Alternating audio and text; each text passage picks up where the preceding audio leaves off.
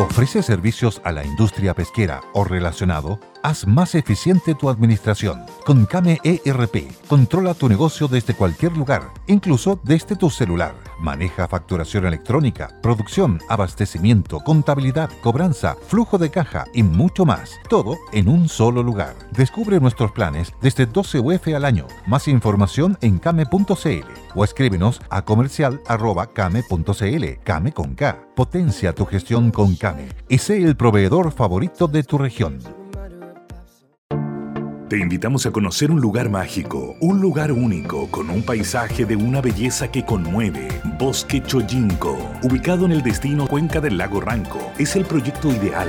Bosquechoyinco.cl, parcelas de 5.000 metros cuadrados con rol propio en el hermoso valle del río Calcurrupe. Fundo Choyinco, kilómetro 3 de la ruta Jifén al lago Maihue, región de los ríos. Consultas y coordinación de visitas en bosquechoyinco.cl.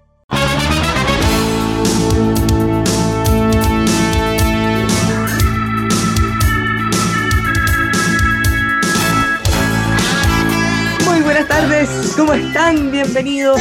Día miércoles 29 de diciembre, tan poquito que nos queda de este año. Estamos comenzando nuestros últimos programas 2021 aquí en Polos Opuestos. Le habla Bárbara Briceño junto a Francisco Vidal, don Carlos Larraín. ¿Cómo están? Muy bien, muy buenas tardes, ciudadanos auditores.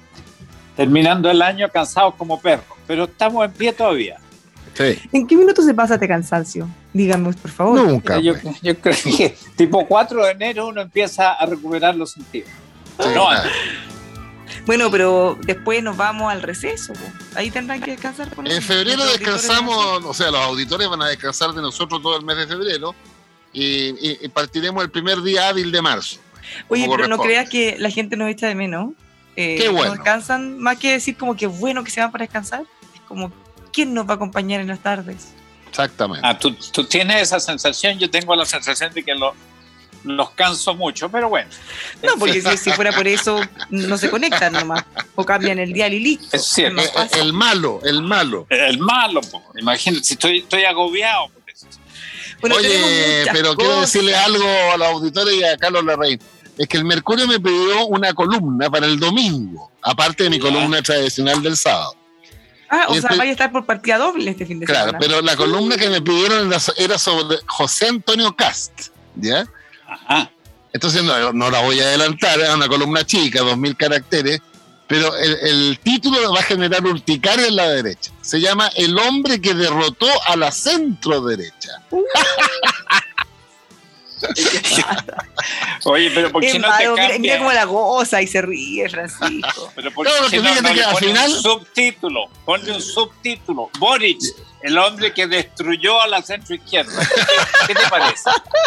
Nosotros estamos en el gobierno ya, pues. Oye. Ah, nosotros ya, tiro.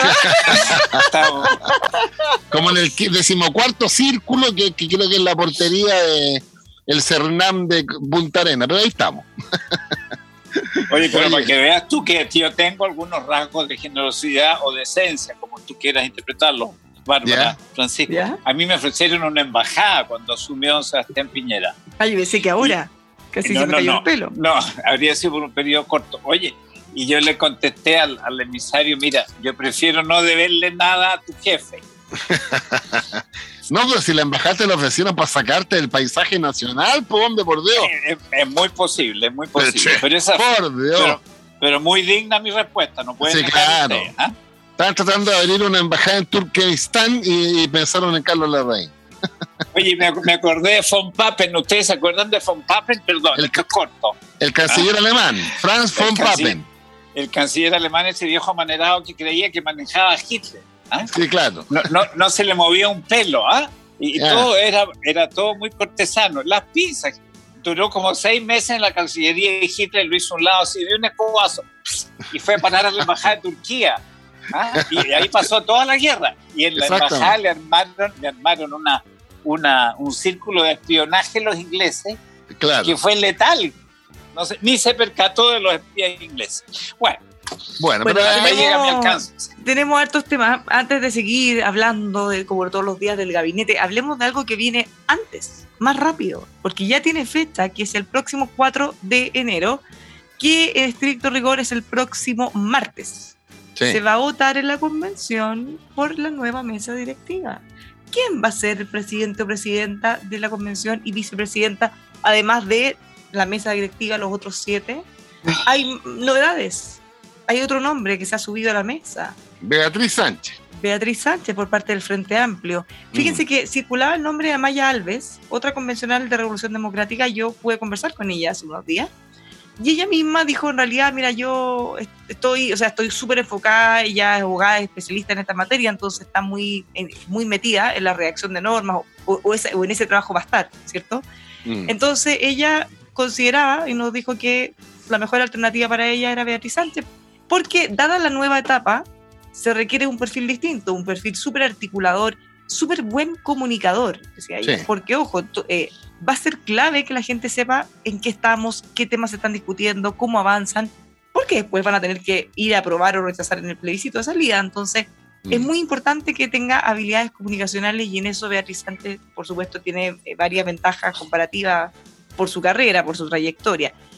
Pasaron uno o dos días y ya la nombraron oficialmente la candidata al final. Yo creo que la dupla ganadora es Beatriz Sánchez, presidenta, y la eh, compañera socialista Reyes. Ramona Reyes. Ramona Reyes, vicepresidenta. Mm. Porque ahí tú partes con eh, parte 25 eh, votos ahí. No, parte, parte con fuerza. Esa dupla para mí yo creo que, porque Bárbara Sepúlveda no tiene ninguna posibilidad, que es la candidata del Partido Comunista, la derecha está fuera de este, de este baile.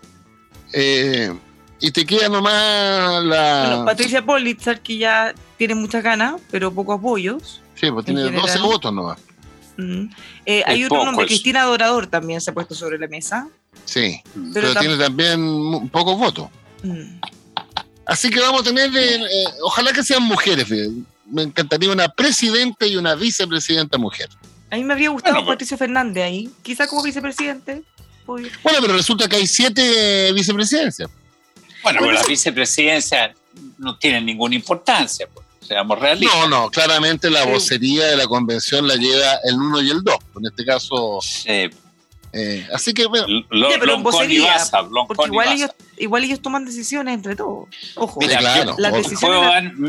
mi parecer desde fuera yo creo bien bueno que se haga cargo doña Beatriz Sánchez, porque ahí se viene a, configurar, a, cristalizar el hecho de que entre el Frente Amplio y el PC manejan la convención. Yo creo que es bien bueno que se produzca, que se sincere la cosa. Ya no, no sea cuestión de indigenismos tardíos ni, ni, de, ni, de cortinas de humo tipo Esquella. ¿ah? Eh, yo creo que es muy bueno que doña Bea se haga cargo y, y desde ahí fulmine para todos lados y nos deje a todos chamuscado. Así que me parece espléndido que doña Bea sea la presidenta. Sí, pero Beatriz Sánchez, convengamos, que es una persona muy amable, de, muy buen trato, tiene buenas relaciones con todo, más allá de que piensen o no como ella, pero tiene muy buena llegada en los medios de comunicación, eh, es muy cándida eh, de esto, dentro de las habilidades que le dan. Ella, independiente de los sectores que sean, en general, tiene una apertura, más allá de que la convenzan o no, pero, pero quizás podría reunir algunas de las características que se necesitan.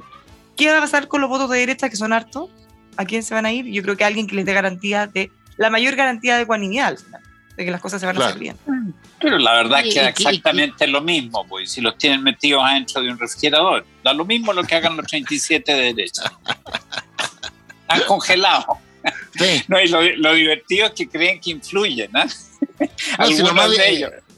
Algunos de ellos, otros más, otros más inteligentes ya soltaron el remo nomás pero algunos creen que sí, que influya. Oye, pero además están divididos, para variar. Obvio. Bueno, eso no es raro, pues ya. Hay dos, hay dos agrupaciones de derecha, una básicamente UDI republicano y la otra RN y Evópolis. Al final todos, como digo en mi columna yo el domingo, todos corriendo detrás de CAS, pero ese es otro tema. otro tema, por supuesto. Y tienen que acostumbrarse a eso porque les va a durar la cuerda. Oye, pero un tema que vimos ayer, lo, lo, asociamos al Día de los Inocentes, nada que ver, pues. Gran entrevista de Mario Desbordes en la tercera de hoy. ¿Otra más? Ha seguido insistiendo en el tema. No, no y dice que está pensando seriamente en irse porque Chaguán y Chalper es una dupla sectaria que están llevando al partido a retornar a la vieja derecha, eh, etcétera, etcétera, etcétera. Así que en una vez no tenemos... quebrar el partido y que por eso es mejor dar un paso al costado. Claro. Claro. ¿Qué opina el fundador de Renovación Nacional y padre político de Mario Desbordes? No, no, soy fundador ni soy tampoco el, el cemental de ese, de ese, grupo. Yo solo digo que creo que Mario se equivoca por, por dos razones. Una de orden eh, generoso, que es que creo muy importante que haya partidos de oposición eh, decantados, eh, unidos, que no sigan peleando en torno a personalidades de, menor cuantía o a temas de menor cuantía, debo decir mejor. Y, y, eso le hace un servicio a la patria, si la verdad es que aquí el tema de los equilibrios es importante. Entonces, seguir picoteando un partido que puede ayudar en el proceso y puede incluso ayudarle a Boric, digamos las cosas como son. ¿Cómo va a neutralizar Boric a los grupos que tiene que son eh, eh, semi-adolescentes? Que los hay, pues, Francisco, yo creo que hasta tú me, me, consideras un poco ese punto. ¿Cómo lo hace? Lo hace usando una derecha cuerda.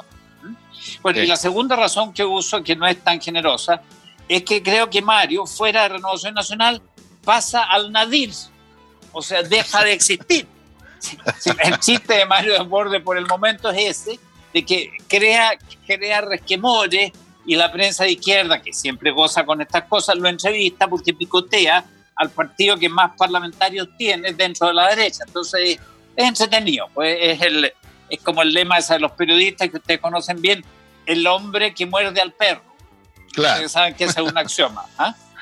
Man bites dog, decimos en Inglaterra habíamos puesto el. Ah, decimos en Inglaterra, solo en inglés. ¿Qué, te parece? ¿Qué te parece? Es que así, somos, así somos en Beverly Hills, donde vivimos Francisco y yo, y tú. Ya. Acá ya hablamos como inglés, los jaguares de Latinoamérica. Bueno, eh, habíamos puesto eh, sobre la mesa que es muy compleja la situación de Mario Borde en estos momentos, porque él ya no es presidente del partido, no es ministro, no es diputado, entonces es difícil mantenerse vigente sin ni siquiera es parte de la directiva, entonces la tiene difícil. No, pues si además en la entrevista sugiere que la solución del problema es que Chaguán renuncie. Fíjate, pues ni más ni menos. No, pues ¿Eh? si nosotros hicimos una elección interna, yo hice cola media hora con mi señora, los dos viejitos, eh, y, votamos. En Renovación, en Renovación Nacional se han hecho elecciones desde el año de la pera. Esa idea de que renuncie, directiva. Don Carlos, esa idea de que renuncie es también en el fondo como renuncien, hagamos otra elección y que él pueda participar también. Por supuesto, pues. Vayaban los tiros. Mm. Esa es la finalidad de la tal renuncia, que como te digo, es completamente no reglamentaria. Francisco Chaguán y la directiva actual no resultó de ninguna prórroga, de ninguna de estas cosas rarúnficas que, el propio Mario utilizó cuando estaba en la presidencia. ¿eh? de las presidencias más prorrogadas que puede haber. Y bueno, yo participé en una elección contra Mario y perdí por 15 votos. ¿ah? O sea, se dan vuelta siete personas y gano yo. Mira tú, ¿eh? No. Sí, pues, El hijo pródigo. En octubre del año 20. Así es, pues no es el primer caso ¿ah? que, se conoce. Exacto. Bueno, pero las tensiones siguen y van a seguir por un, por un Y es una lástima, es una pena, yo lo siento mucho, realmente. Ahora, por la prensa, ¿no habrá otra forma de resolverlo? Lo que dice... La prensa, por la prensa no va a venir ninguna solución, tienen que hablar entre ellos si quieren resolver algo. ¿Mm? Claro. Pero es una tensión en el partido más grande de la derecha con 25 diputados y 11 senadores, claramente. Sí. Pero bueno, la vida continúa y yo quiero, a ver, tengo un temazo porque me informé en detalle sobre el tema político del día, que es el financiamiento de la pensión universal. Ah, pero tú, tú te van a nombrar ministro del Trabajo a ti si sigues con esta especialización. La Hacienda, economía. Negociación por rama inmediatamente. Bárbara, tú que eres dueña de casa y por ende previsora, ¿Has visto este, esta admirable metamorfosis de la izquierda que está muy preocupada del día después? ¿Qué hacemos para financiar esto? No, la responsabilidad fiscal es la prioridad en este momento. los equilibrios. ¡Ay! Hay que tener un cuidado enorme. Antes era eh, eh, gritar y abrazarse nomás. Venga nomás. Póngale. pero quiero explicarle. La, danza de, los millones. Y ahora. De insuficiente a. Veamos. Quiero explicarle a los ciudadanos auditores. Porque en la mañana estuve en eh, Chilevisión, expliqué la pensión, todos los detalles, pero el debate de fondo está en el financiamiento. Entonces, escúchenme bien, bien, bien. La, objeción de la hoy día oposición y futuro gobierno es que el proyecto está financiado en forma permanente en un tercio de su valor, sobre la base que gastos nuevos, este, la pensión universal, tienen que tener ingresos nuevos y permanentes. ¿Cuál es la argumentación de esa posición? Porque cuando yo leo hoy día en la mañana, en la primera carta al director del Mercurio, la respuesta de la directora de presupuesto a los cuatro economistas que llamaron a la oposición a tener ojo con el financiamiento, ella explica muy bien, yo me lo aprendí de memoria, los tres componentes que tiene el financiamiento. Ella dice, primero, el costo de la pensión universal, voy a, voy a aproximar para no enredar a nuestros auditores, es 1% del producto, eso en plata son 3 mil millones de dólares. Ella dice que el 0,5, o sea, la mitad del proyecto está en el presupuesto 2022, con fondos del Tesoro Público. Correcto. Pero el presupuesto se aprueba año a año. Y en consecuencia es un ingreso que permite financiar este proyecto el 2022 pero nada garantiza el 2023, 2024 y para adelante. Y segundo, la otra parte que ella dice, es más, es más técnico esto, pero es que vamos a... Em, la ley creada por Lagos y Bachelet estableció que hay que alimentar año a año el fondo de reserva de pensiones para cualquier eventualidad. Ese fondo, por ley, destina el 0,2% del producto a alimentar año a año el fondo. ¿Qué dice la directora de presupuesto de este gobierno? Para juntar platita para la pensión universal, en vez de colocar 0,2, vamos a colocar 0,1. Pero es un tema contable, porque al final el 0,2 es un ahorro. Y el único elemento real de ingresos nuevos es la eliminación de las exenciones y que en palabras de la directora de presupuesto eh, explica un tercio del financiamiento. Entonces, ahí está el nudo ciudadano auditor del debate. Nadie está en contra del proyecto y de los resultados. Y quiero plantear una inquietud que mencionó hoy día Tomás Flores en, en Buenas tardes Mercado, porque de hecho nosotros habíamos planteado esto mismo. Yo misma había levantado el tema que era muy raro aprobar los proyectos por separado, porque el fondo nada garantizaba que aprobaran la reforma tributaria y si está, entonces con qué nos aseguramos el financiamiento. Claro. Pero eh, una inquietud, una presión que tiene Tomás Flores es decir, esto parece que es más político que técnico, porque todo bastaría con decir, ¿por qué no juntan los dos proyectos, los fusionan y listo, y lo aprobamos todos juntos?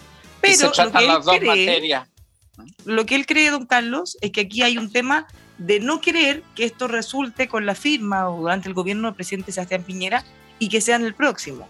El problema es que el ah. costo de esto sería que la gente en vez de recibir su nueva pensión en febrero, desde febrero, ya sería varios meses después. ¿Qué le parece eso, don Carlos? Bueno, yo creo que lo que tú y Tomás están señalando es, eh, es ultra acuerdo. Pues, sí, sí. ¿Por qué no fusionar los dos proyectos y atendemos a, a, calzar los egresos con los ingresos? Eh, es bien sencillo y se acaba el problema. Bueno, la verdad es que ha habido durante todo el periodo de Sebastián Piñera una resistencia feroz a, mover la, reforma al sistema de pensiones desde la izquierda.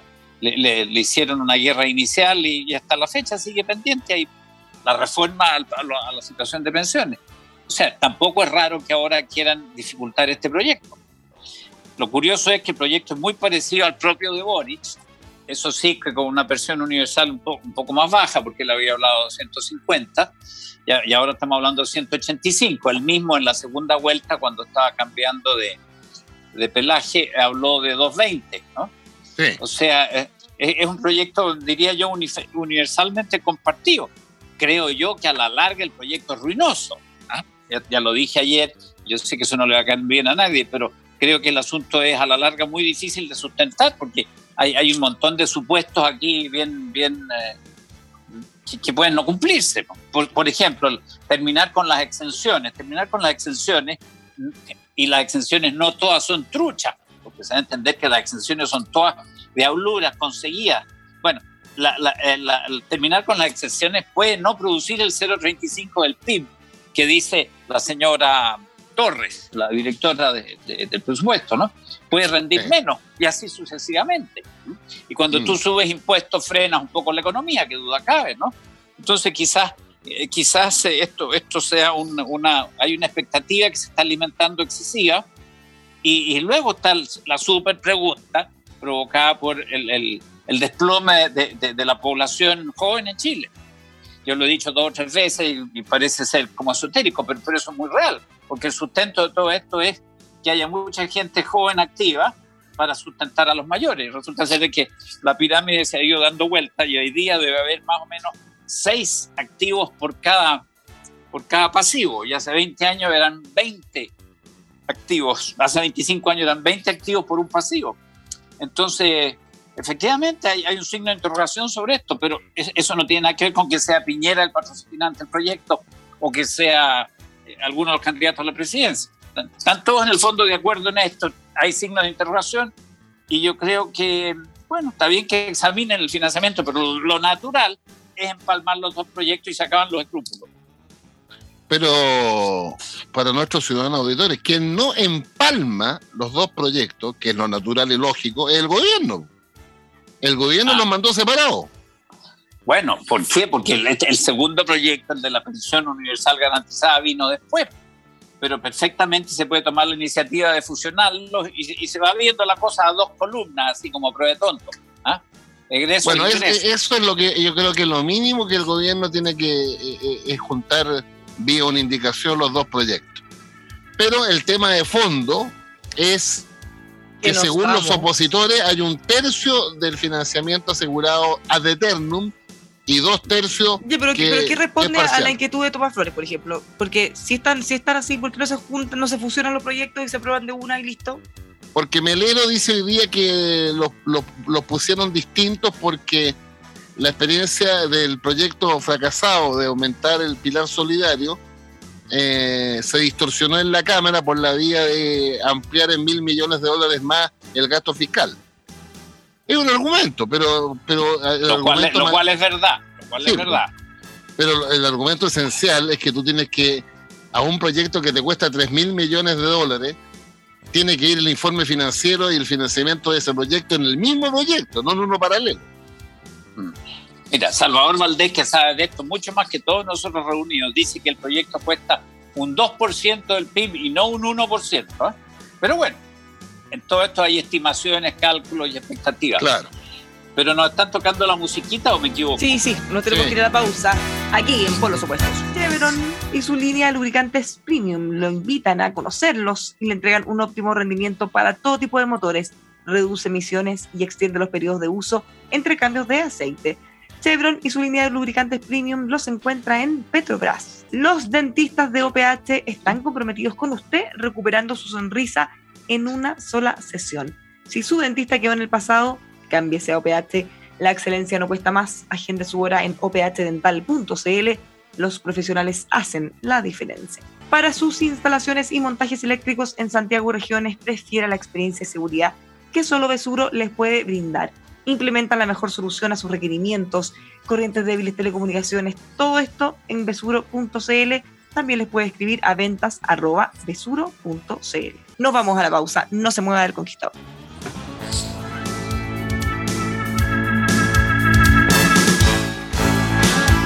Ya estamos de vuelta, seguimos haciendo por los opuestos. Le habla Bárbara Briceño junto a don Carlos Larraín y Francisco Vidal. Estamos muy entretenidos comentando cuáles serán las motivaciones o no, qué va a pasar con la pensión garantizada universal.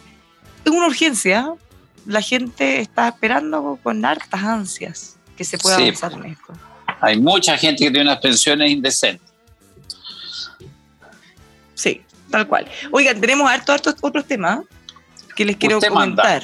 mire, les quiero contar varias cosas. Por ejemplo, que eh, el presidente electo Gabriel Boric aseguró que ya ha conversado con la presidenta del PPD y que hay un diálogo permanente con los partidos que los apoyaron. ¿Qué tal? Muy bien. ¿Qué, qué tal? ¿Qué tal? Como dice Francisco, o sea, mi propuesta de Francisco para la defensa está avanzando. Podemos entrar a ese primer círculo. No, no, no, estamos en el, en Pero- el décimo cuarto. Pero tú te imaginas, Bárbara, cómo sería nuestra vida en el futuro con Francisco en defensa? O sea, Muy invitarían a todas las Tendríamos garantizada la frontera, eso te aseguro. como primera cosa, y después nos convidarían a todas las ceremonias. Exactamente. bueno. O sea, yo creo que Francisco en, en interior, eh, y si hay que ordenar un desastre o una disculpa o algo, ahí al tiro lata el dedo y se acabó la cuestión. O sea, si se ríe y todo, pero, pero no le temblaría la mano a la hora de tomar Lo que pasa es que la comparación es, es jodida porque en la época que yo fui ministro de Interior, el último año del lago, el tema, por ejemplo, de la Araucanía era un juego de niños al lado de lo que yo vivía. Sí, pero se vieron otras cosas. pues acuérdate de la operación de los, de los, de los microbuses, ¿no? Ah, sí, sí, sí. Ahí el presidente energía, Lago fue el primer presidente en la historia de Chile, desde que hay buses, que le puso la piernecita a los miqueros amarillos. Sí. ¿Se acuerdan los que somos más viejos que los miqueros amarillos estaban acostumbrados a hacer lo que querían porque si no paralizaban a Santiago? Pues bien, Mm. lo, lo paralizaron, lo bloquearon un día. Ni las ambulancias podían pasar. Y yo nunca he visto al presidente Lago más enojado y él personalmente pidiendo por teléfono grúas. Grúas. Sí. Y Eso después, lo- yo lo vi, ¿eh? No, no, no es que me lo contaron. Y después y- vimos una cosa, y después vimos que la, la- la venganza de, de Lago fue, fue atroz, pues, ¿ya? Como dicen por ahí, es un plato frío. Ah, El. Santiago. Sí. Transantiago, en buena parte fue motivado en venganza contra los microbuseros.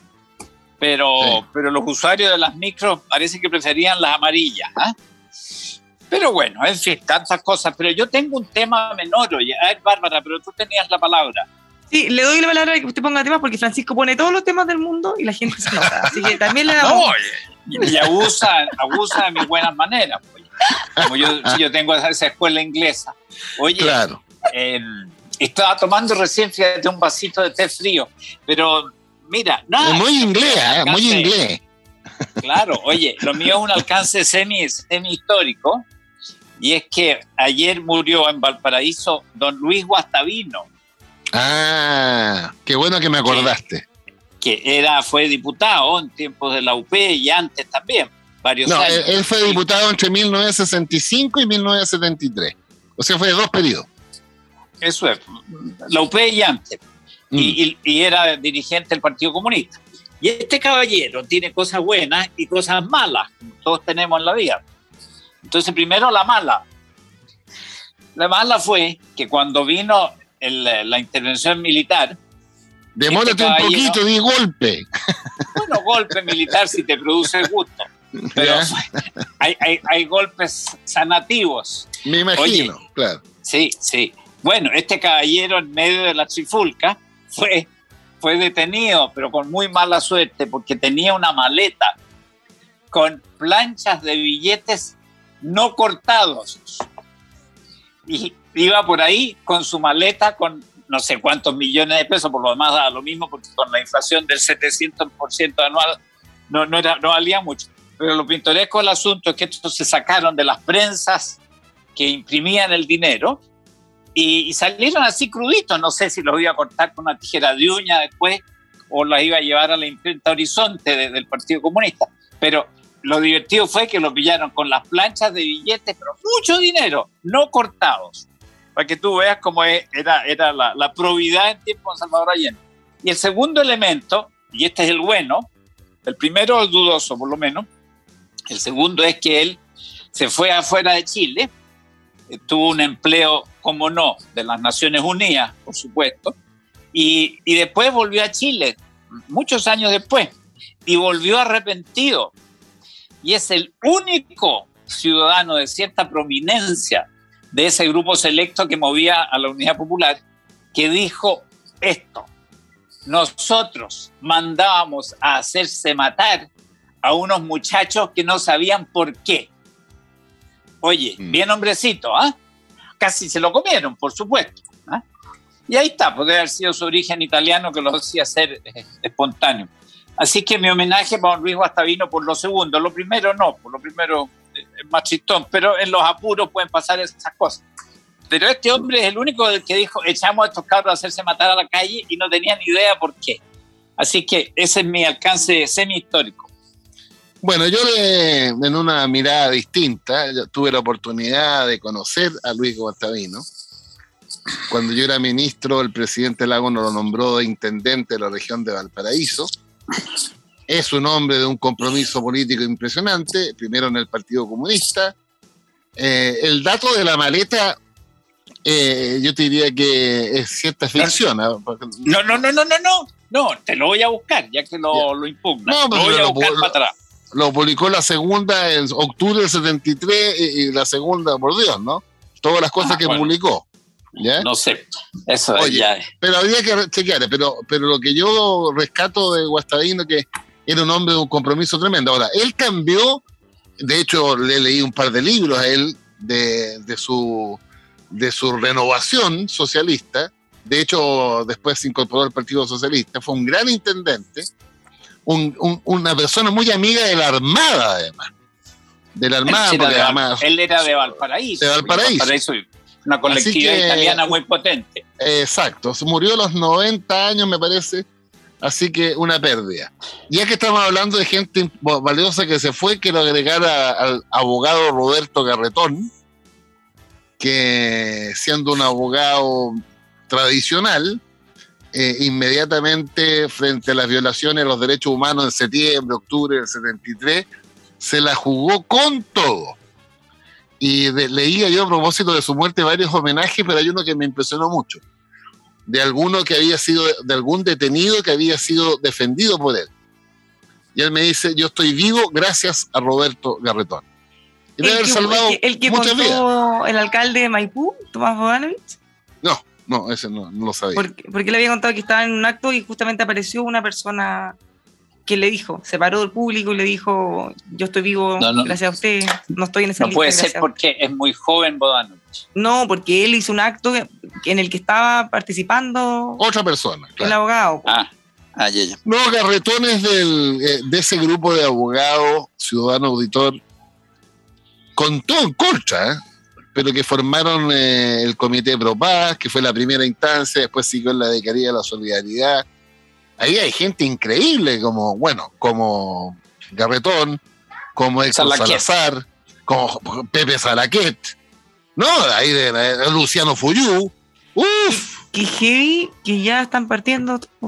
Sí, claro.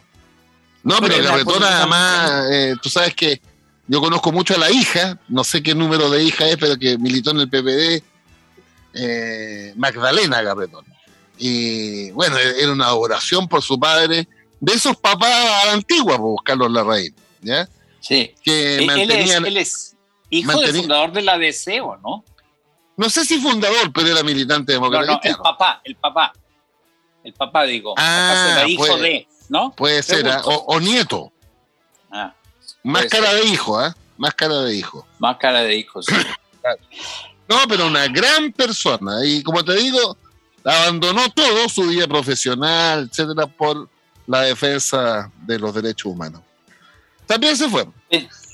Pena que no hayan pasado una temporada en, en la Unión Soviética, en Bulgaria, en fin, en esos países que gozaban de las maravillas de, no, pero ¿para qué irse para allá si tenéis pega aquí, por salvando gente?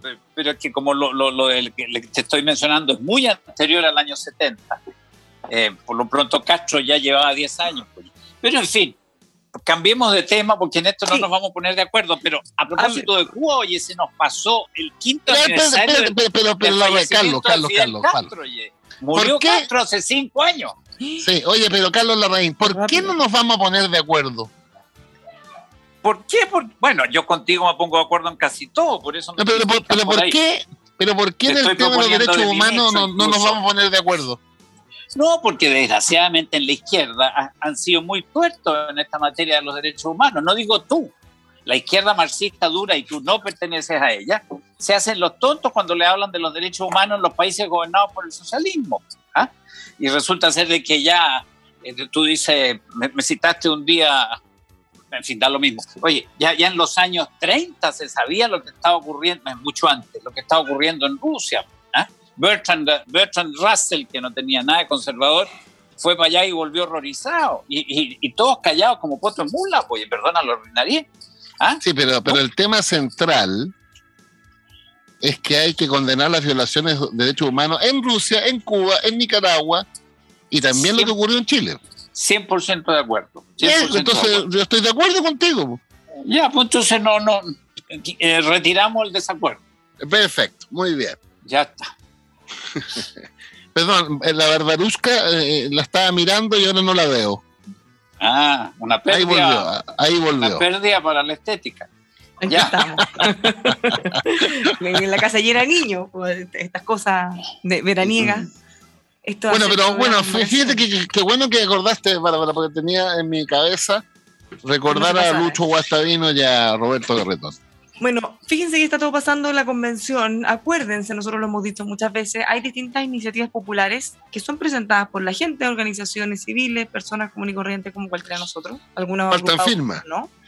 Para juntar 15.000 firmas. Y fíjense que ya hay una iniciativa, la primera en juntar las 15.000 firmas. ¿Qué quiere decir esto? Que los convencionales estarán obligados a analizar esta iniciativa y discutirla por supuesto no, no obligados a aprobarla, pero sí a discutirla.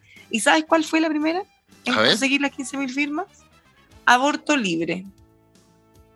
¿Qué te parece? Tienen todavía hasta el primero de febrero eh, para seguir apoyando iniciativas. Cada uno de nosotros puede apoyar hasta siete, ¿ya? así que hay que pensar bien cuáles van a apoyar. Pero la que ya definitivamente pasó este umbral y más allá cuántas termine juntando, va a ser discutida. Aborto Claro, y la otra que está de la pegadita es la que defiende el obispo de San Bernardo, que es la libertad de educación, ¿no? Sí. Claro. Así es. Libertad de enseñanza. Libertad de enseñanza, sí. Claro. Nos tenemos que ir. Qué cortitos ese programa. Sí, se nos hizo corto nuevamente. Me reclaman alto, que ¿por qué no nos sacan tan temprano? Ya vamos a seguir luchando. Pues deberíamos hacer una especie de escuela de bases políticas Exactamente. Y, Bárbara nos neutraliza o nos controla ahí para que no, no disparatemos mucho. ahí está, pues. Buena tarde a todos. Muy buena tarde, don Carlos Francisco, que estén súper bien. Bueno, muy bien. Me despido yo. Nos vemos, que estén todos muy bien. Adiós, ¿Les pasa que su empresa de seguridad no les da una solución a su medida o lo que necesitan? En SecuritySat, en un solo lugar va a encontrar todo. Proyectos de seguridad según su necesidad cámaras monitoreadas con grabación continua, niebla antirrobos, disparo remoto y mucho más. Para más información, visita securitysat.cl o lo puede llamar al 600-600-5100. Virtual Providencia es la mejor manera de empezar tu negocio. Recibe tu correspondencia y los llamados telefónicos a tu nombre. Agenda reuniones en salas climatizadas. Vas a poder obtener oficina, secretaria virtual, domicilio tributario y comercial, mejor imagen y lo mejor, costos muy bajos los puede contactar en virtualprovidencia.cl. Veracruz es una tienda única donde va a encontrar en un solo lugar ropa, decoración y regalos originales. Sígalos en sus redes sociales, visite sus tiendas o ingrese a veracruz.cl. Vita Clinic, hablemos de implantes de pelo. Si usted sufre actualmente un problema de caída del cabello, es un tema que le puede comenzar a temprana edad y aumenta con los años. Le contamos que Vita VitaClinic va a tener todos los tratamientos para este y otros problemas en vitaclinic.cl. Toda la información también por WhatsApp al 569 4085 5194. Anímate a probarlos, vitaclinic.cl. Muchas gracias a todos. Los dejamos invitados a seguir en la sintonía de radio El Conquistador para todo Chile todos los días.